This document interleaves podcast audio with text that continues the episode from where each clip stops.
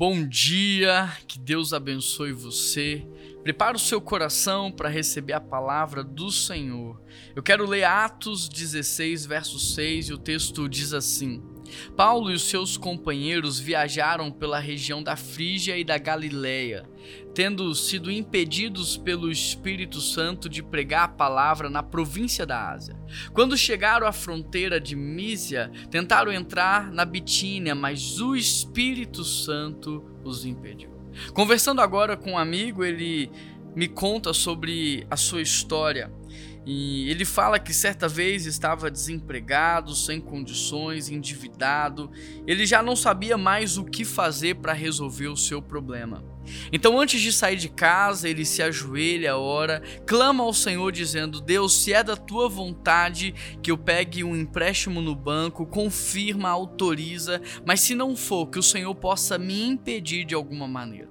Ele orou, saiu de casa, foi até o banco e quando ele estava ali apresentando os seus documentos, o crédito foi aprovado. Mas na hora de fechar o contrato, a senha do gerente não funcionou. O gerente troca de computador, não funciona, chama outra pessoa, não funciona. E aí esse meu amigo diz assim: "Olha, não precisa fazer mais nada.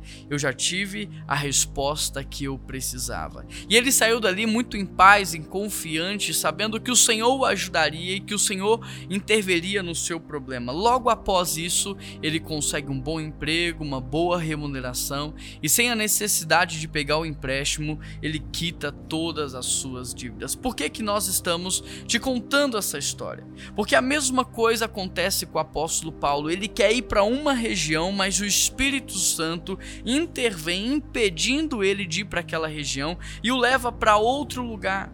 E quantas vezes isso não acontece conosco? Quantas vezes nós forçamos a barra e às vezes pagamos até um preço muito alto por conta disso? Pare para pensar.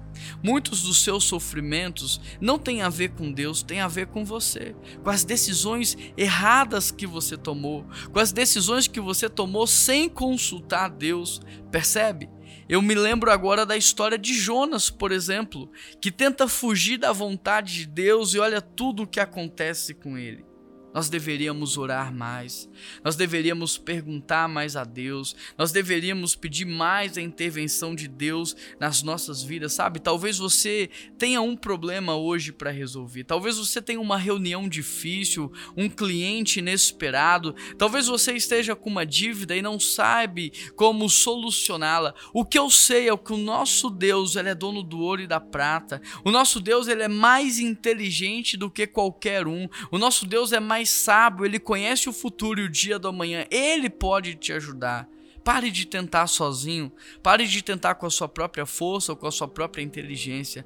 Dobre hoje mesmo seu joelho no chão, feche os seus olhos e clame ao Senhor, porque o seu Deus sabe o que é melhor para você e ele pode dirigir a sua vida para um lugar que é especial. O melhor lugar de Deus para você é o lugar que Deus quer. Vamos buscar isso em oração?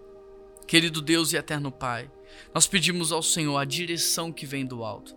Nós não queremos insistir no erro, nós não queremos tomar decisões erradas. Pelo contrário, nós queremos conhecer a tua vontade, fazer a tua vontade, viver na tua vontade. Pois ela sim é boa, perfeita e agradável. Que o Senhor nos conduza, Pai, que o Senhor nos guie, que o Senhor nos direcione. E em nome de Jesus que nós oramos. Amém. Que Deus te abençoe muito. Um grande abraço e até amanhã.